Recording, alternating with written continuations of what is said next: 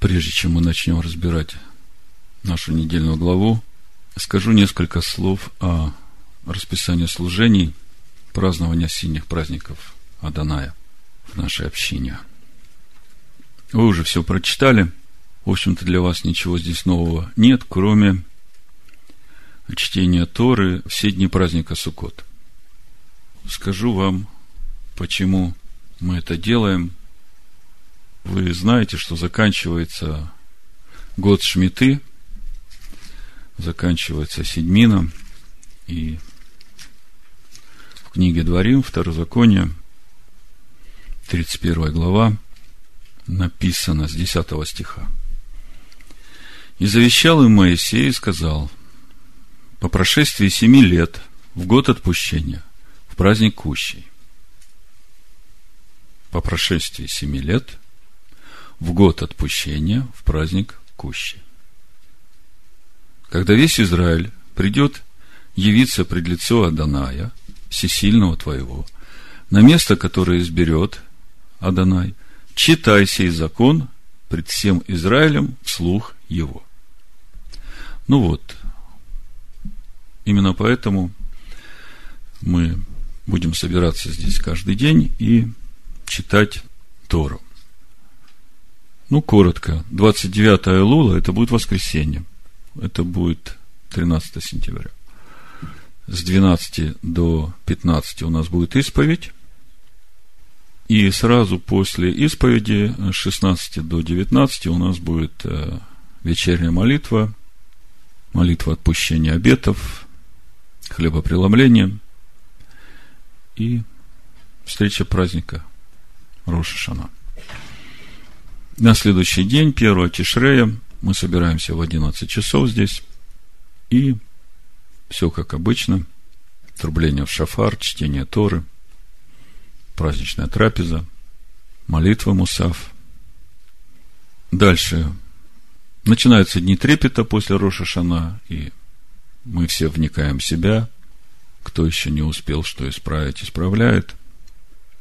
Готовимся к празднику Йом-Кипур. Это в этом году у нас 10 Тишрея выпадает на 23 сентября. Собираемся также в 11 и до вечера. Это день поста. Пребываем в присутствии Всевышнего. Написано, смиряйте души ваши, ибо в этот день очищают вас. Далее начинается праздник Суккот, 15 Тишре, это 28 сентября, понедельник. Дальше идет у нас 7 дней праздника Суккот, когда мы приносим жертвы и ходатайственные молитвы за все народы. И 22 Тишрея праздник уже Шмини Ацерет, который по своему уставу отличается от празднования праздника Суккот. Мы обо всем этом говорили, еще будем говорить, я не буду останавливаться. Вот такое у нас расписание служений – празднования осенних праздников. Итак, у нас сегодня недельная глава Китово, когда придешь. И мы продолжаем познавать природу истинного Машеха Ишуа. В общем содержании недельной главы понятно, все взаимосвязано, и центральное место в нашей главе занимает описание последствий выбора человека, браха или клала. Или по-другому благословение и проклятие. В этом году, когда мы разбирали недельную главу Ре, смотри, мы увидели, что суть браха, суть благословения – это и есть заповеди, которые дал Всевышний. И именно эти заповеди, они являются тем весом, в душе человека, который их принимает, который делает весомым душу человека на весах праведности.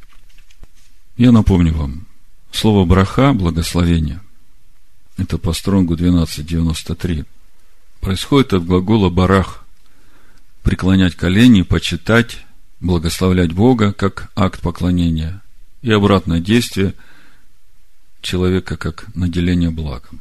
То есть, когда человек преклоняется в своем сердце перед всесильным, перед его заповедями, и в этом его почитание всесильного, человек в обратную сторону наполняется благодатью Всевышнего, то есть естеством Бога.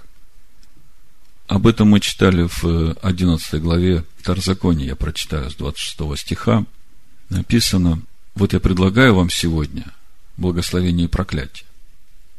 Значит, э, с благословением стало понятно, а со словом проклятие на иврите клала происходит от глагола колол, что значит делать, быть легким. И мы, когда разбирали эти местописания, у вас есть это в дисках, мы говорили о том, что есть несколько мест в Писаниях, которые говорят об этой легкости. В частности, в книге Даниила, пятой главе, когда царь Валтасар увидел, написано на стене в его адрес. Там было написано «Мене, мене, текелу парсин», Даниил, пятая глава, с 25 стиха.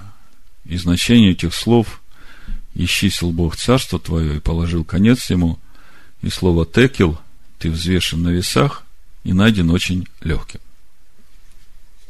И мы также говорили о том, что это за веса, на которых взвешивается душа человека, и увидели, что это веса праведности.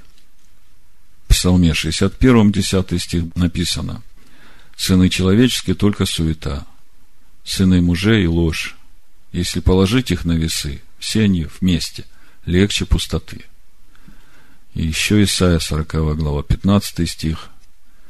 Также написано, вот народы, как капля из ведра, и считается, как пылинка на весах, вот острова, как порошинку, поднимает он. Важно это увидеть. Мы привыкли под словом благословение понимать что-то видимое, хорошее, что приходит в нашу жизнь. А под словом проклятие понимать тоже видимое, что приходит в нашу жизнь. На самом деле, все видимое, что приходит в нашу жизнь, это является следствием выбора человека. Человек выбирает заповеди Бога, через эти заповеди Бога Бог начинает жить в человеке, если человек всем сердцем прилепляется к этому.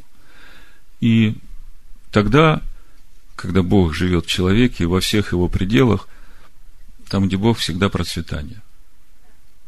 А когда человек отвергает заповеди Бога, он тем самым отвергает самого Бога. Мы сейчас об этом увидим в самой 28 главе э, Второзакония. И тогда начинает приходить вот то видимое, о чем мы читаем, в частности, в 28 главе. Вы же понимаете все прекрасно, что все видимое, что приходит в нашу жизнь, это уже следствие. Все причины, все источники находятся в духовном мире. Если мы хотим ясно представлять себе, почему пришло это, почему пришло это, то тогда надо просто проследить, где этот э, корень в духовном мире, куда он ведет, и тогда решать, что с этим делать. Поэтому мне хотелось бы, чтобы всякий раз, когда вы слышите слово благословение, вы понимали, что речь идет о заповедях Бога. Ведь все согласны с тем, что от Бога ничего плохого исходить не может. Если от Бога пришли эти заповеди, то разве могут они что-то плохое принести человеку? Вот в том-то и дело, потому что, когда читаешь комментарии, видишь много путаницы, э, мудрецы начинают спорить, а может такое быть, что от Бога приходит вот это зло? А как это может быть, что от Бога такое зло приходит? Ну, конечно, все живет и движется и существует Богом. С этим все понятно. Но я хочу, чтобы вы понимали, что то, что приходит в жизнь человека, это всего лишь результат его выбора. Если ты выбираешь Бога, то ты выбираешь Его заповеди. Ты выбираешь Его волю, жить по Его воле. Если ты это отвергаешь, то ты становишься пустым. А когда ты пустой, ты как дерево, которое лишили воды, обрезали корни, и что с ним дальше будет? Оно перестает плодоносить, оно вянет, оно умирает. Вот то же самое с благословениями и проклятиями. Когда вы читаете эти благословения и проклятия, вы понимаете, что это всего лишь следствие выбора человека. Значит, давайте прочитаем немного о благословениях, о том, что приходит в жизнь человека, как результат его выбора. Слушайте. 28 глава, с 1 по 14 стих прочитаю. Если ты, когда перейдете за Иордан, будешь слушать гласа Господа Бога твоего, Адоная Всесильного твоего, тщательно исполнять все заповеди Его, которые заповедую тебе сегодня, то Адонай Всесильный твой поставит тебя выше всех народов земли, и придут на тебя все благословения сии и исполнятся на тебе. Слышите как, да? Если ты будешь исполнять тщательно, то придут на тебя все благословения сии. То есть все, что приходит, даже отсюда можно видеть, это уже следствие. И исполнится на тебе, если будешь слушать гласа Аданая Всесильного твоего. Благословен ты будешь в городе, благословен на поле. Благословен ты в городе, благословен на поле. Благословен плод чрева твоего и плод земли твоей плод скота твоего, и плод волов твоих, и плод овец твоих. Благословенны житницы твои, и кладовые твои. Благословен ты при входе твоем, благословен ты при выходе твоем. Поразит пред тобой, Адонай, врагов твоих, восстающих на тебя. Одним путем они выступят против тебя, а семью путями побегут от тебя. Пошлет Адонай тебе благословение в житницах твоих и во всяком деле рук твоих, и благословит тебя на земле – который Адонай Всесильный твой дает тебе. Поставит тебя Адонай народом святым, как он клялся тебе, если ты будешь соблюдать заповеди Адоная Всесильного твоего и будешь ходить его путями. И увидят все народы земли, что имя Адоная нарицается на тебе и убоятся тебя. И даст тебе Адонай изобилие во всех благах – в плоде чрева твоего, в плоде скота твоего, и в плоде полей твоих на земле, которую Адонай клялся отцам твоим дать тебе. Откроет тебе Адонай добрую сокровищницу свою, небо, чтобы оно давало дождь земле твоей во время свое, и чтобы благословлять все дела рук твоих. И будешь давать взаймы многим народам, а сам не будешь брать взаймы. Сделает тебя Адонай головою, а не хвостом. И будешь только на высоте, а не будешь внизу если будешь повиноваться заповедям Адоная Всесильного твоего, которые заповедую тебе сегодня хранить и исполнять. И не отступишь от всех слов, которые заповедую вам сегодня ни направо, ни налево, чтобы пойти вслед иных богов и служить им. Я вспоминаю это время, когда я был еще в римской церкви христианской, среди пятидесятников в частности. И там знают это местописание и очень часто цитируют его, и берут вот эти благословения, провозглашают и говорят, вот тебе надо верить, что это придет в твою жизнь. Тебе это надо исповедовать, а если не приходит, значит, у тебя мало веры. Я хочу показать, что вера как раз в том, чтобы верить заповедям Всесильного, исполнять их и послушаться голосу Бога. А вот это все остальное, оно придет автоматом. Потому что это следствие.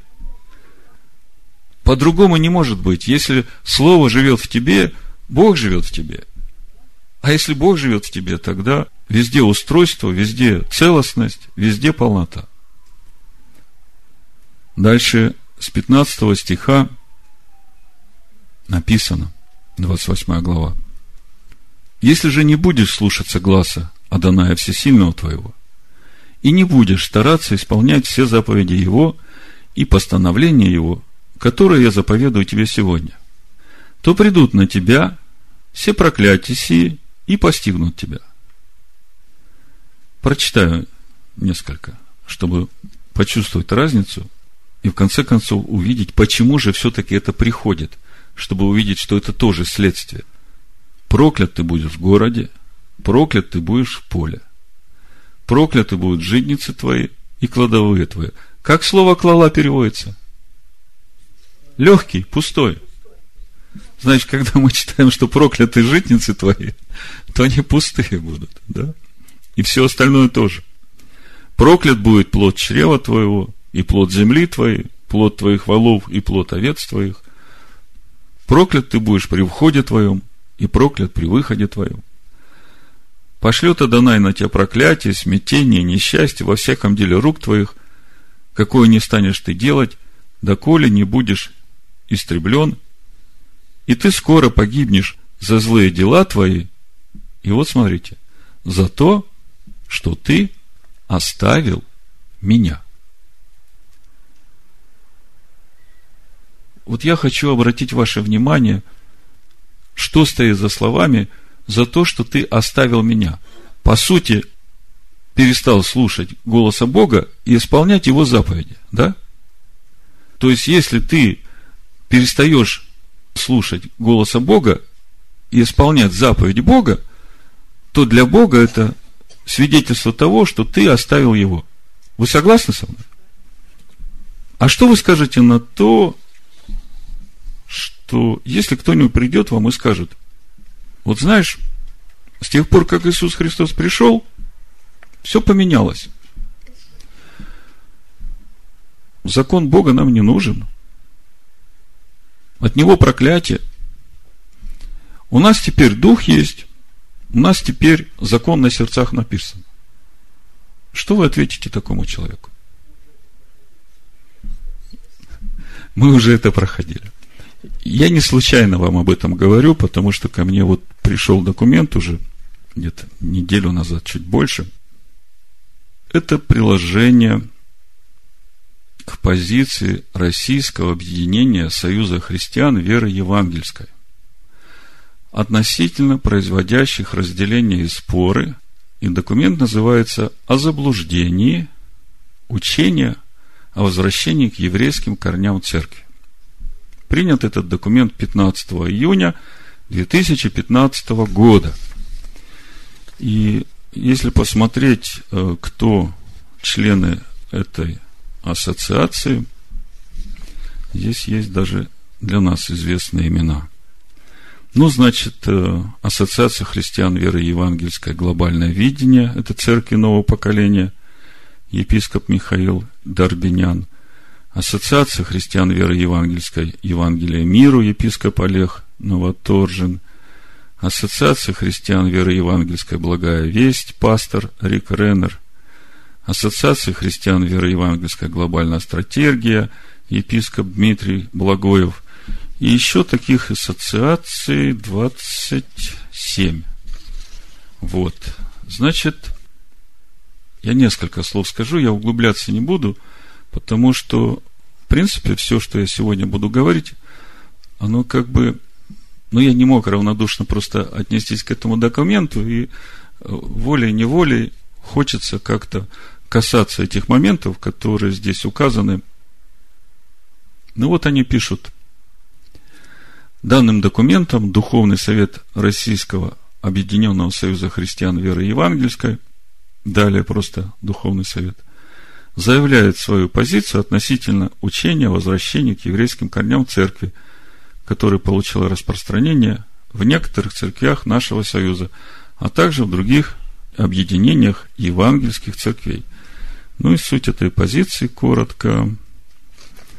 На основании проведенного анализа характерных особенностей указанного учения, а также видя негативные плоды распространения данного учения в церковных общинах Союза и других протестантских конфессиях, Духовный Совет заявляет, что данное учение является опасным заблуждением. По своей сути, это возрождение учения тех лжеучителей, с которыми вел борьбу еще апостол Павел. И они предлагают, значит, э, всем, которые имеют отношение к этому заблуждению, покаяться. Духовный совет призывает всех христиан, кто попал под влияние учения о возвращении к еврейским корням церкви, отстать от данного заблуждения, вернуться к полноценной церковной жизни и посвятить свои дары и таланты распространению радостной вести о Христе среди наших сограждан, а также в других странах – словом и делом. Ну вот. Так что нам предлагают покаяться в нашем заблуждении.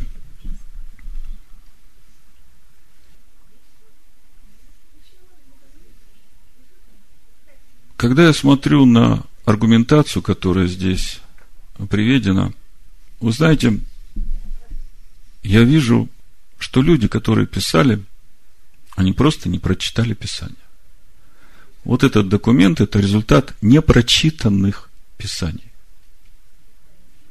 И вместе с тем я благодарен за то, что они написали этот документ, поскольку это помогает мне увидеть те места, где надо больше света проливать, чтобы люди все-таки сами видели и удостоверялись. Ну, на этом пока я остановлюсь, и мы продолжим разбирать нашу недельную главу Китово. Значит, мы остановились на том, что видимым свидетельством того, что человек оставляет Господа Бога, является его отказ от соблюдения заповедей Всевышнего. За то, что ты оставил меня, проклят ты, а суть проклятия – это пустота, это легкость души человека.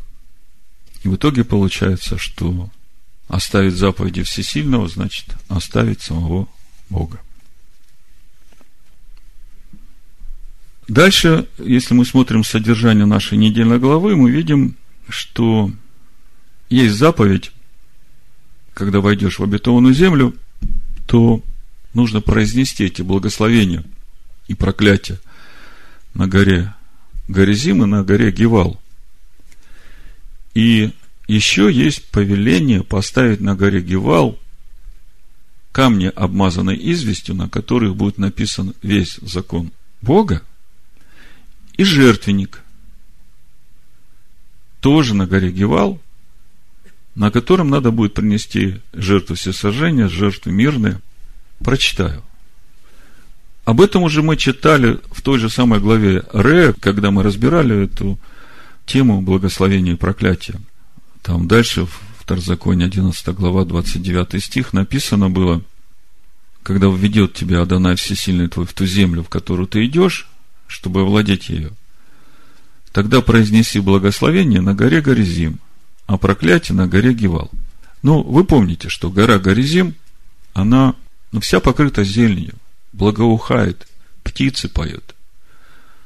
Гора Гевал лысая, темная, каменная гора. Ничего живого. Ни птиц, ни травинки. 30 стихе написано, вот они за Иорданом, по дороге к захождению солнца в земле Хананеев, живущих на равнине, против Галгала, близ Дубравы, Море. То есть, практически, когда входишь в обетованную землю, это как бы в центре всей обетованной земли. То есть, такое видимое свидетельство последствий выбора человека. Гора Гевал и гора Горизим. И на горе Гевал ставится жертвенник и ставятся камни, на которых записан весь закон явственно. Я прочитаю. 27 глава Дворим с первого стиха. Смотрите, как написано. «И заповедал Моисей и старейшины сынов Израилевых народу, говоря, исполняйте все заповеди, которые заповедую вам ныне. И когда перейдете за Иордан, в землю, которую Адонай Всесильный твой дает тебе – Тогда поставь себе большие камни и обмажь их известью. И напиши на камнях сих все слова закона сего, когда перейдешь Иордан, чтобы вступить в землю, которую Адонай Всесильный твой дает тебе, землю, где течет молоко и мед, как говорил тебе Адонай, Всесильный отцов твоих. Когда перейдете Иордан, поставьте камни те, как я повелеваю сегодня, на горе Гевал. Видите, да? Поставьте камни, и обмажьте их известью. И устрой там жертвенник Господу Богу твоему, жертвенник из камней, не поднимая на них железа.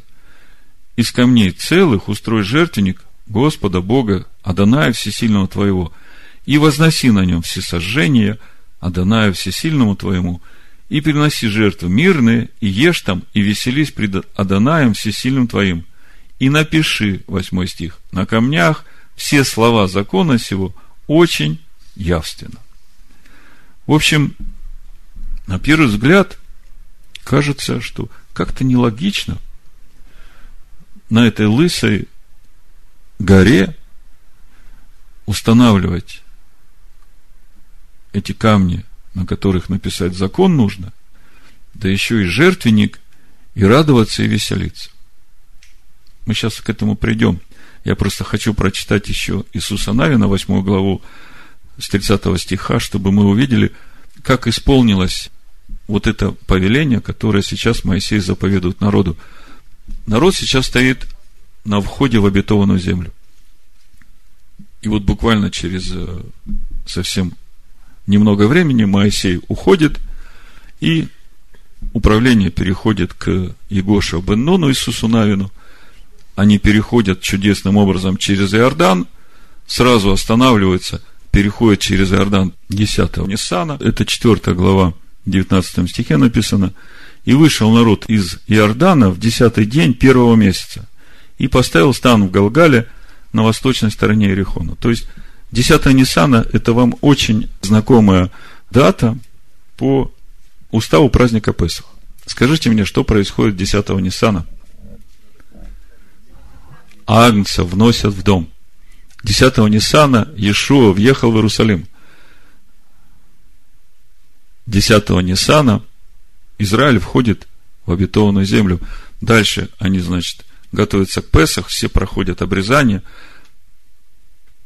Написано, через это обрезание было снято поношение египетское с народа, и здесь тоже очень много за этим стоит. И празднуется праздник Песах, и первое, что они делают, значит, обходят семь раз вокруг Ерехона. Ерехон разваливается, захватывают Ерехон, и следующий Гай.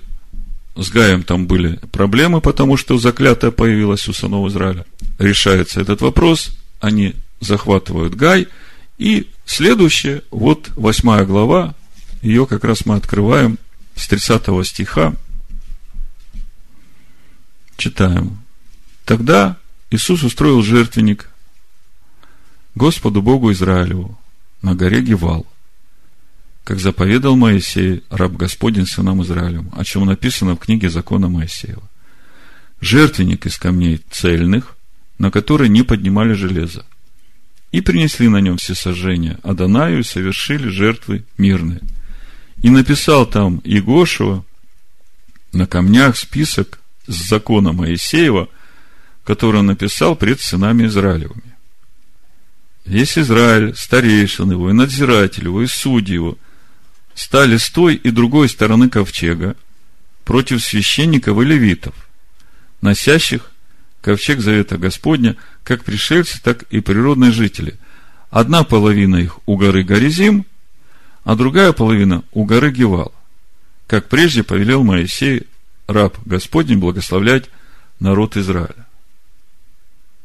То есть, мы здесь э, сейчас в нашей недельной главе читаем, какие колена будут стоять на горе Горизим, какие колена будут стоять на горе Гевал, и священники, значит, произносят у нас в 27 главе записано только проклятие, а они произносят и благословение, и проклятие. Смысл благословений, он э, в положительном смысле то, что сказано там в проклятиях. И народ, когда произносится благословение, народ с горы Горизим говорит аминь, когда произносится проклятие, народ, который стоит половина у горы Гевал, они тоже говорят аминь. 34 стих. И потом прочитал Иисус все слова закона, благословение и проклятие, как написано в книге закона. И всего, что Моисей заповедал Иисусу. Не было ни одного слова, которого Иисус не прочитал бы перед всем собранием Израиля, и женами, и детьми, и пришельцами, находившимися среди них. Когда я думаю об этом жертвеннике и законе, который записан на камнях, которые стоят на горе Гевал, Первое, что обращает на себя внимание, это почему нужно было обмазать известью эти камни и написать на извести этот весь закон. Это такая трудоемкая работа, а по моему разумению, все это написано до первого дождя. Понимаете, это не то, что выбить этот закон на камнях. И вместе с тем есть жертвенник. И вот когда я все это вместе складываю, Дух меня приводит в третью главу послания Галатам, именно в то место, где Машех Иешуа взял на себя проклятие.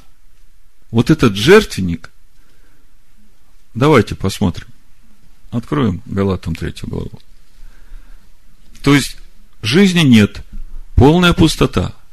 Заповеди были написаны, их смыло. И как вернуть жизнь туда? Жертвенник стоит. Нужна жертва Всевышнему, нужно раскаяние.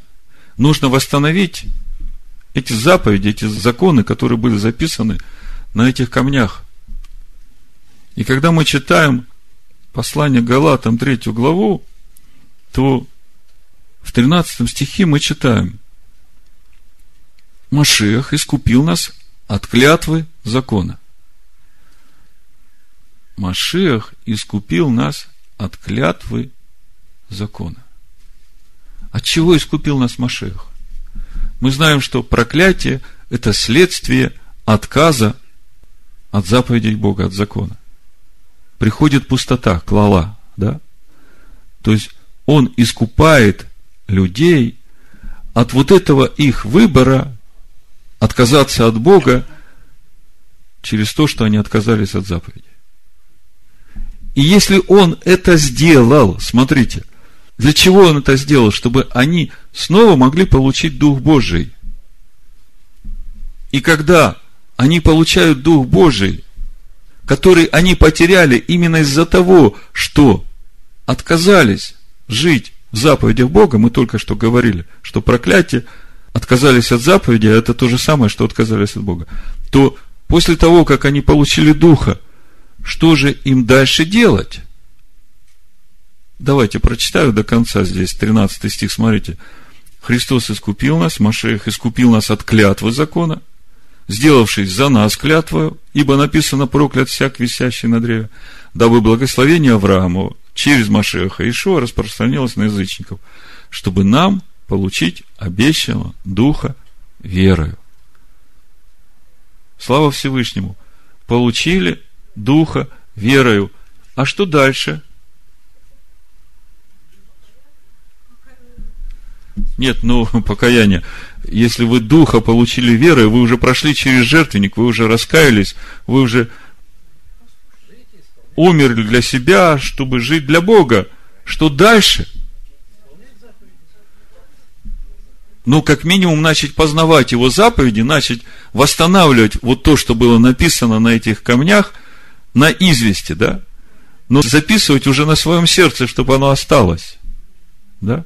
Вот одну реплику из этого решения, этого российского объединения Союза христиан. Вот смотрите.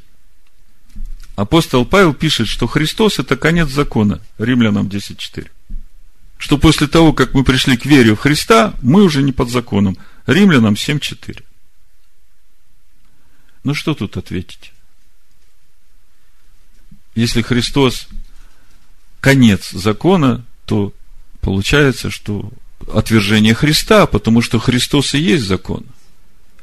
Но там же есть люди, я вам называл фамилию Рика Ренера, он же профессионал в греческом языке. Неужели он ни разу не прочитал Римлянам 10.4, как там написано? Конечная цель закона Машех к праведности всякого верующего. А каким образом закон исполняет эту цель, чтобы привести нас в полноту возраста Машеха? Вот то, что мы сейчас делаем, мы познаем этот закон, этот закон записывается на наших сердцах. И вот так, по мере познания, мы возрастаем полноту возраста Машеха, в праведность Божию. То есть, когда мы получили Духа, то мы его получили именно для того, чтобы он вел нас в эту землю праведности. Чтобы Дух наставлял нас, раскрывал нам глубину закона Моисея. Потому что мы прошлый шаббат говорили, что закон духовен. И эта духовная глубина закона, она раскрывается человеку по мере духовности человека. А духовность человека растет по мере страха перед Всевышним, по мере послушания заповедям Бога. Чем больше мы ходим в послушании, тем больше нам открывается глубина Торы. Значит, вернемся к Галатам 3 главе, к этому жертвеннику. Это вообще-то очень сильное свидетельство от Всевышнего. Вы подумайте, в центре обетованной земли, по сути, это Царство Божие, куда увел Всевышний нас. Стоят две горы. И мы, вот живя в этом царстве, мы все время видим последствия нашего выбора – вот хочешь быть вот такой, то ты знаешь, что приводит к этому. А хочешь быть вот такой, то ты знаешь, что тебе надо делать, чтобы быть таким. И это постоянно для тебя напоминание. Более того, милость Всевышнего настолько большая, что он на этой лысой горе оставляет тебе и жертвенник, и эти камни, на которых ты должен восстановить этот закон Бога. Так вот, когда мы читаем дабы благословение Авраамова через Машеха Иешуа распространилось на язычников, чтобы нам получить обещанного Духа верою, то, получив Духа верою, мы же должны встать на тот же самый путь, которым Бог вел Авраама. Ну, как минимум, вы согласны со мной? А если посмотреть, как Бог вел Авраама, с чего там началось? В 12 главе Бытия мы видим, что Бог говорит Аврааму, выйди из земли своей – выйди из родства своего, из обычаев, из традиций своего народа, вообще из всего, где ты жил, и иди в обетованную землю. Обетованная земля – это Слово Бога. Слово Бога обрисовывает нам и очерчивает границы Царства Божьего. И вот мы приходим туда, и в 17 главе Бытие мы видим, Бог Аврааму говорит, наступай на себя, иди к себе истинному, к лицу моему, и становись непорочным, и тогда я поставлю с тобой завет. Ты будешь отцом множества народов. Давайте 17 главу откроем, Бытие. То есть, у Авраама тоже есть условия, чтобы ему быть отцом всех верующих, ему надо проходить этот путь. Бытие 17, да? Первый стих, смотрите. Авраам был 99 лет – и Адонай явился Аврааму и сказал ему, я Бог всемогущий. Анахи Эль Шадай, они Эль Шадай. Ходи передо мною и будь непорочен. Это русский перевод, синодальный перевод. В иврите написано Хитхалех Лепанай в Тигье Тамим. Иди к себе, наступая на себя, к лицу моему, и становись непорочным. И дальше. И поставлю завет мой между мною и тобою, и весьма, весьма размножу тебя. И пал Авраам на лицо свое, Бог продолжал говорить с ним и сказал, я вот завет мой с тобою, ты будешь отцом множества народов. Авраам поверил, Бог ему говорит, вот иди этим путем. Авраам идет этим путем, наступает на себя к лицу Всевышнего, становится непорочным – и открываем 26 главу Бытие, смотрим конечный результат, Бог уже говорит о пути, который прошел Авраам. Бытие 26 глава. Мы ведь в Римлянах 4 главе читаем, что всем нам надо идти путем Авраама. Как уверовавшим из язычников, так и обрезанным. Всем, потому что не плотские дети суть наследники будущего мира а дети, которые идут путем веры Авраама. Дети, которые послушаются голосу Бога и через это послушание записывают на своем сердце закон Бога. Тогда, смотрите, Бог говорит Ицхаку свидетельство о пути, пройденном Авраамом. Со второго стиха, 26 глава Бытия. Адана явился ему и сказал, не ходи в Египет, живи в земле, о которой я скажу тебе. Странствуй по всей земле и я буду с тобою, и благословлю тебя, ибо тебе и потомству твоему дам все земли сии, и исполню клятву, которую я клялся Аврааму, отцу твоему, умножу потомство твое, как звезды небесные, и дам потомству твоему все земли сии. Благословятся в семени твоем все народы земные за то, что Авраам послушался гласа моего и соблюдал, что мною заповедано было соблюдать повеления мои, уставы мои, законы мои. Послушайте, когда это так вдруг резко Авраам стал соблюдать и повеления, и уставы, и законы, если он вышел из Ура Халдейского, он вообще понятия об этом не имел, он был язычником. Так же, как и мы, когда Всевышний нас призвал. То есть, даже из Харана, если он вышел в 75, а в 99 Всевышний заключает с ним завет, а по концу жизни мы видим, что Бог говорит, вот Авраам исполнял все заповеди. Возвращаемся в Галатам третью главу. Мы получили духа так же, как и Авраам, да? Верою. А дальше нам надо идти путем Авраама, и мы видим, что Авраам, когда начал идти этим путем, он не знал ни закона Бога, Бог его только позвал в эту землю. А в конце жизни мы видим, что у него весь закон на сердце записанный. Он все исполнял и послушался голосу Бога. И в Галатах об этом же Павел и говорит. Смотрите, седьмой стих. Познайте же, что верующая суть сыны Авраама. Верующая суть сыны Авраама. Не плотские, по плоти рожденные, а верующие. А верующие, какие верующие? Ну, которые идут тем же самым путем, как Авраам. То есть цель обозначена. Надо, чтобы закон был записан на сердце. И когда мы говорим, что Бог заключил новый завет, то мы понимаем, что содержание-то этого завета то же самое, только раньше оно было на каменных скрижалях записано, а теперь на наших сердцах. Ничего же не изменилось. Изменился носитель этого завета. Наше сердце. Восьмой стих Галатам. И Писание, провидя, что Бог верой оправдает язычников, предвозвестило Аврааму, в тебе благословятся все народы. И вот девятый стих. Итак, верующие благословляются с верным Авраамом. Вот это слово верным, скажите мне, что за этими словами стоит?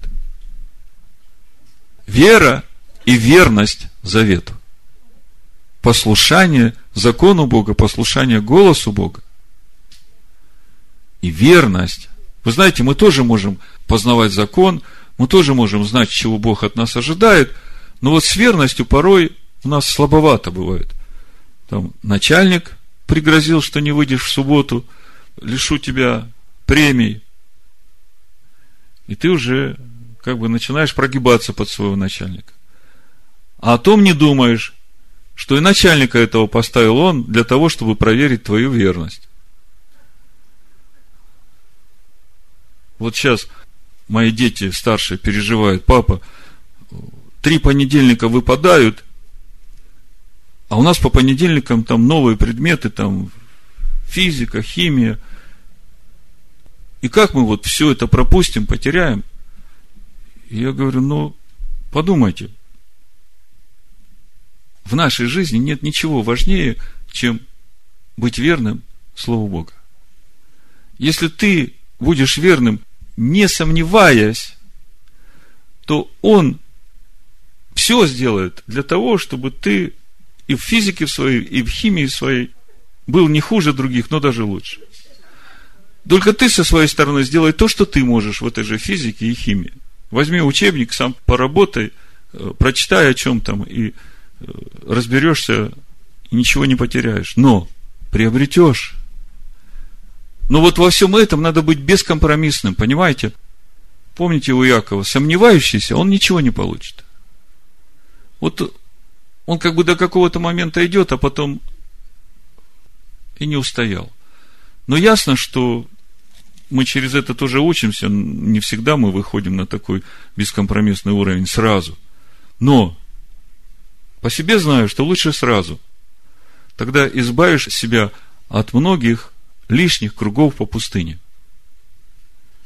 Ну вот, если мы получили Духа, то значит нам надо идти путем Авраама. А путь Авраама в конечном итоге – это закон, уже записанный на сердце. И мы видим, что в нашей недельной главе Бог усматривает это даже для горы Гивал. Этой горы, которая лысая, безнадега, полная. И вот когда смотришь на эту безнадегу, понимаешь, что есть шанс, есть возможность для каждого человека изменить все. Ну и начинается наша глава с заповеди о том, чтобы приносить начатки плодов земли, в которую мы вошли, и десятины – Адонаю. Это Второзаконие, 26 глава, с первого стиха. Когда ты придешь в землю, которую Адонай Всесильный твой дает тебе в удел, и овладеешь ею, и поселишься в ней, то возьми начатки всех плодов земли, которые ты получишь от земли твоей, которую Адонай Всесильный твой дает тебе, и положи в корзину, и пойди на то место, которое Адонай Всесильный твой изберет, чтобы пребывало там имя его.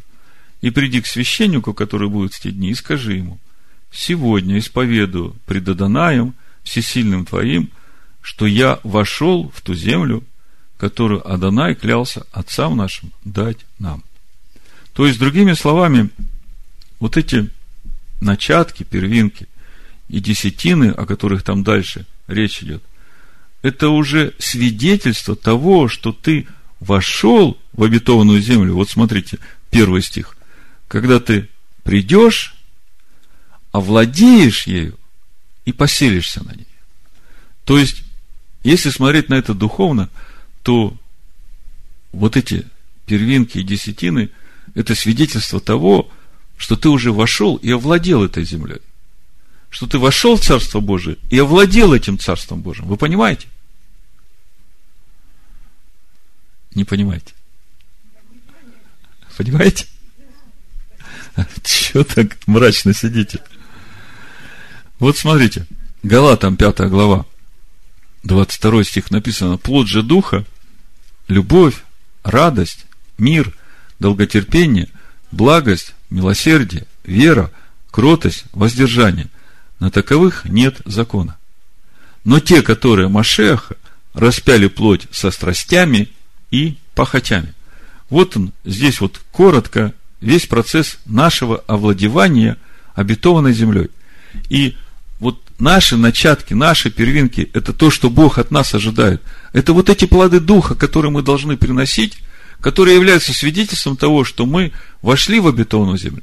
А те первинки и десятины, которые мы приносим, это видимое ну, свидетельство того, что мы действительно вошли. Мы это делаем с радостью и благодарностью. Вот когда я об этом думал, мне в духе пришла притча, которую Ишуа рассказывает в 13 главе Матвея, об этих плевелах. С 24 стиха Матвея 13 глава написано, другую притчу предложил он им, говоря, Царство Небесное подобно человеку, посеявшему доброе семя на поле своем. Когда же люди спали, пришел враг его и посеял между пшеницей, плевел и ушел. Когда зашла зелень и показался плод, тогда явились и плевелы. Придя же, рабы домовладыки сказали ему, Господин, недоброе ли семя сеял ты на поле твоем? Откуда же на нем плевелы? Он же сказал им, враг человек сделал это. Но мы нет, ну, в христианстве все время дьявола за все ругают. А здесь он говорит, что враг человек это сделал. Дьявол может сеять мысли. Решает человек принимать это или не принимать. Человек решает, выбирать ему заповеди Бога, выбирать Бога, или отвергать ему заповеди Бога, отвергать Бога. Враг, человек, сделал это своими учениями, сделал бесплодными миллионы людей. Сказал им, что Христос отменил закон Моисея. В итоге предложили лже Христа – а рабы сказали ему, хочешь ли мы пойдем выберем их? Но он сказал, нет, чтобы, выбирая плевелы, вы не выдергали вместе с ними пшеницы. Оставьте расти вместе то и другое до жатвы. И во время жатвы я скажу жнецам, соберите прежде плевелы и свяжите их в связки, чтобы сжечь их, а пшеницу уберите в житницу мою. То есть, мы видим, насколько важно быть плодовитым в своей жизни. Потому что придет время, когда уже придут жнецы и начнут сортировать, кто плевелы, то все же будет определяться потому, есть плоды или нет. И как вы понимаете, что на горе Гевал плодов быть не может. Вот хоть как ты старайся, без закона Бога, без Машеха, из которого течет Тора Моисея, нету плодов. Лысая гора. Поэтому Павел в 10 главе 1 послания Коринфянам и говорит, это были образы для нас, чтобы мы не были похотливы на злое, как они были похотливы. Шестой стих. Вообще-то надо с первого стиха читать. С первого стиха написано, «Не хочу оставить вас, братья, в неведении, что отцы наши все были под облаком, и все прошли сквозь море.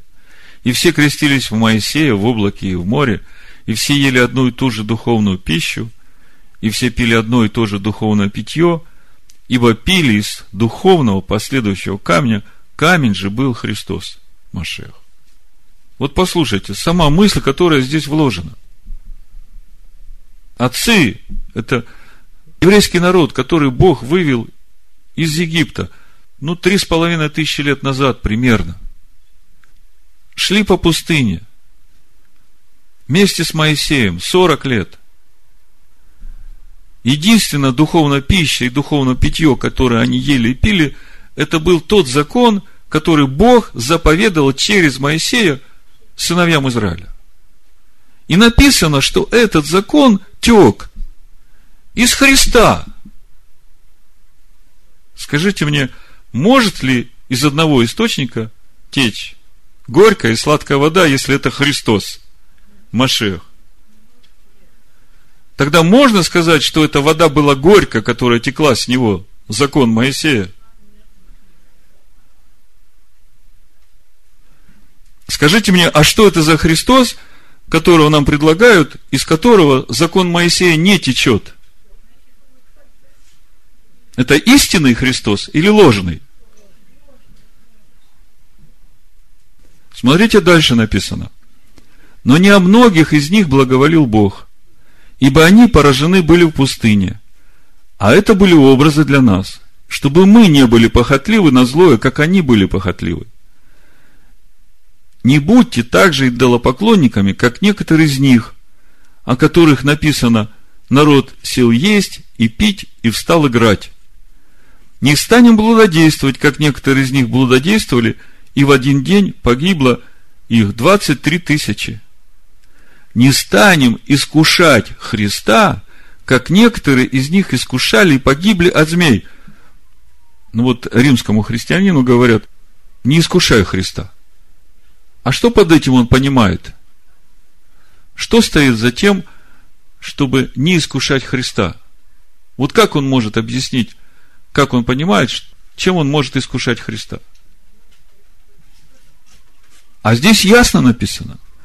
Не станем искушать Христа, как некоторые из них искушали и погибли от змей. Мы открываем эту историю в пустыне, когда народ стал роптать против Моисея и против Бога, и появились змеи. Значит, роптать против Моисея, это значит роптать против Бога, потому что заповеди, которые записал Моисей, дал Бог, а значит, все это вместе является искушать Христа. Тогда, если э, христианину говорят, тебе закон Моисея не нужен, то как это назвать не иначе, как искушение Христа? Не станем искушать Христа, как некоторые из них искушали и погибли от змей. Ну, а если отказываются от всего закона Моисея, то в итоге отказываются от всего Христа. Те там некоторые заповеди нарушали, да, непослушны были. А тут от всего Христа отказываются. Ну вот. И когда отказываются от всего Христа, то о каких плодах может быть идти речь? Какие плоды Духа человек может принести? Ведь плоды Духа, они же растут на этом дереве, которое Машех. Машех, живущий в тебе, истинный Машех. А если этот Машех в тебе не растет, Тогда какие плоды ты можешь принести? Гора Гевал, без всяких надежд. Хотя Бог долготерпелив и милостив. Хорошо. Заканчивается наша глава интересными стихами, которые можно понять только через э, пророков. Прочитаю 29 главу Второзакония. Ну, с первого прочитаю до четвертого стиха. Вот слова завета, который Адонай повелел Моисею поставить с сынами Израилевым в земле Моавицкой, кроме завета, который Адонай поставил с ними на Хариве. И созвал Моисей всех сынов Израилевых и сказал им, вы видели все, что сделал Адонай перед глазами вашими в земле египетской, с фараоном и всеми рабами его, и всею землею его. Те великие казни, которые видели глаза твои, и те великие знамения и чудеса. Но до сего дня не дал вам Адонай сердце, чтобы разуметь, а очей, чтобы видеть, и ушей, чтобы слышать. И когда начинаешь думать, почему же столько всего пройдено – Новое поколение выросло в пустыне. Исайя 42 глава дает ответ. Почему? С 18 стиха написано.